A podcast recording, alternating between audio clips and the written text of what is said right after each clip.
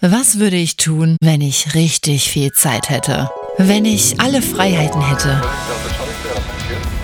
Endlich den Fallschirmsprung wagen?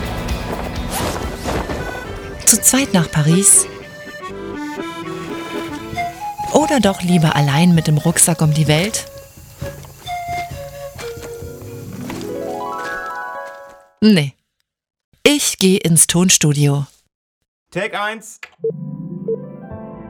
Der Eiffelturm, erbaut 1886, lädt nicht nur Rucksacktouristinnen aus aller Welt ein. Als höchstes Bauwerk prägt er das Pariser Stadtbild bis heute. Auch FallschirmspringerInnen sind gern gesehene Gäste.